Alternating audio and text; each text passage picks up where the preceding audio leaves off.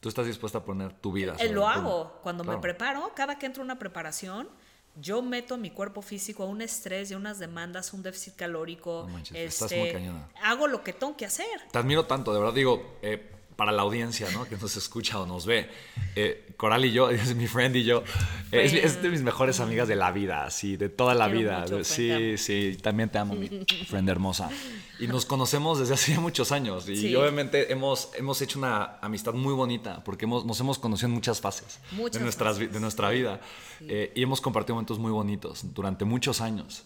Y yo me acuerdo de, de, de- de Cory cuando eh, querías emprender, cuando querías tener un negocio. Era solo un sueño guajiro. Y era un digo. sueño, ajá, era solo un sueño guajiro y hoy eres una o sea, mujer súper exitosa, empresaria multimillonaria. Y otra de las metas que en algún momento te vi tener era ser fisiculturista. Yo te decía, "Pero no manches, ¿en serio? Yo recuerdo cuando me dijiste, eh, de, sí, yo quiero ser fisicoculturista porque me encanta y lo, y lo he tenido escondido y no lo decía, pero ya lo quiero hacer. Mm. Y ya has ganado algunos concursos internacionales. sí. Eh, fue- o sea, en Estados Unidos has ido a competir y has ganado. ¿Cuál fue el que ganaste? El, El Excalibur, Excalibur. en North Carolina. Sí, me gané una espada increíble, friend. Y literal, Ah. ¿sabes qué? Fue muy significativo. Pe- O sea, porque- la, la espada la tienes, la espada de Excalibur la tienes. Claro O sea, que la tengo. Te la dan de regalo. sí, No, pero ¿Por qué no me la es- enseñaste, Fred? Ni siquiera es eso, Fred. Me tienes que presumir tu espada. Pero espérame, tienes que escuchar esto. Ni siquiera es que me hayan dado la espada. ¿Sabes cómo, cómo me la dieron? Estaba en una piedra. Tuve que sacarla no de la piedra. manches. ¡Wow! Fred, tú no tienes una idea ¡Wow! lo que sentí ver una, esa espada en la piedra, porque No. aparte yo de chiquita siempre había visto King Arthur, ¿no? El Sí, rey sí, Arturo. sí. Y yo Eran siempre mis me- caricaturas y favoritas. yo siempre me identificaba con el flaquito. ¿En serio? Con, no, con el flaquito, ese güerito, que nadie sí, daba sí, un sí, peso sí. por él, porque era el débil, era el tonto, y como yo así viví mi infancia, así me sentí, Wow. yo dije, es que yo soy como esta persona, que nadie da un peso por mí, no era como, no, y, y- y claramente no, no, no tenía mi vida en orden, entiendo por qué la gente pensaba eso de mí, pero me acuerdo porque fue muy significativo, ¿no? Y me encantaba Merlín, y me Sí, sí, sí, sí, encantaba toda la La película. blanca, ¿no? Y wow, yo cuando veía que sacaba la espada de la piedra decía, wow, qué increíble. A mí me daba miedo cuando se hacían pececitos. La barracuda los perseguía. Sí, sí, sí. Me encanta, es una gran película. Es- es- es maravillosa, Gran es maravillosa. película. Y, y entonces para mí de repente yo, o sea, yo no sabía, yo me apunté a esa competencia porque dije, tengo que hacer un warm-up show como un calentamiento antes de irme a los nacionales. Entonces escogí ese como calentamiento y no sabía que era una espada en la piedra. La, la, la, o sea, la que ganara Wow. el, el ¿Qué overall. sentiste?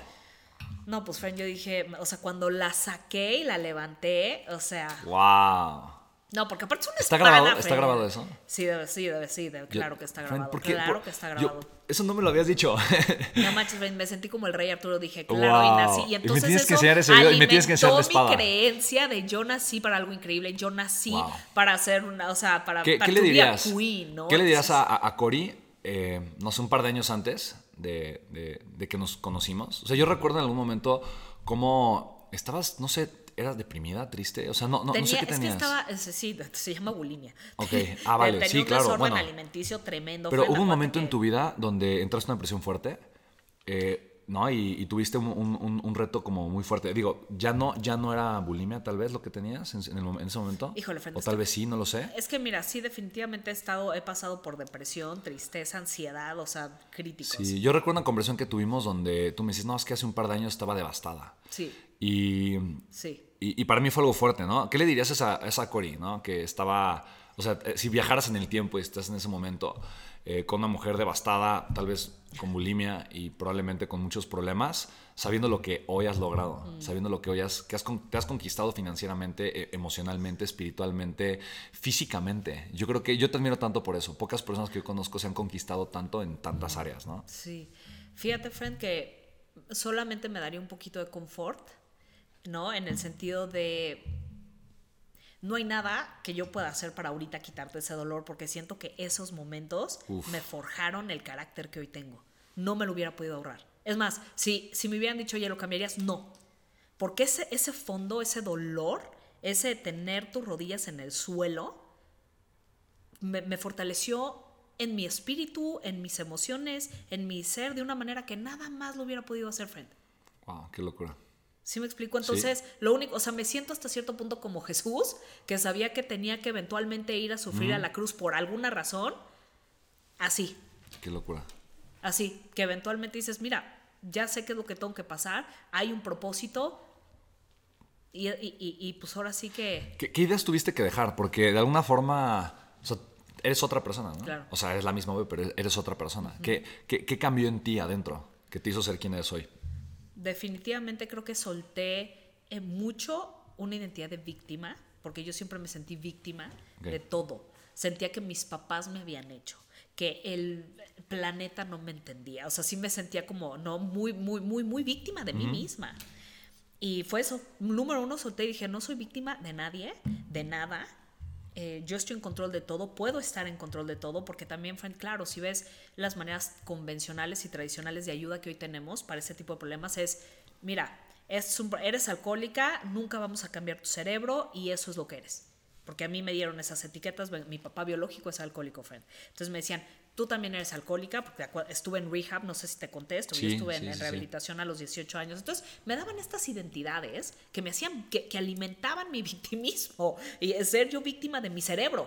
Es que eh, tienes piensa chueco. Me decían, y es que... ¿Qué es eso? Así es, pues Piensa que piensas chueco. chueco. que piensas mal. Tú no eres una persona normal. No a un alcohólico así nos dicen, friend. Respeto los programas que hay allá Órale. afuera, nada más a mí, ¿ok? Estoy hablando Claro, por mí, claro. de mí, no soy psicóloga, ojo.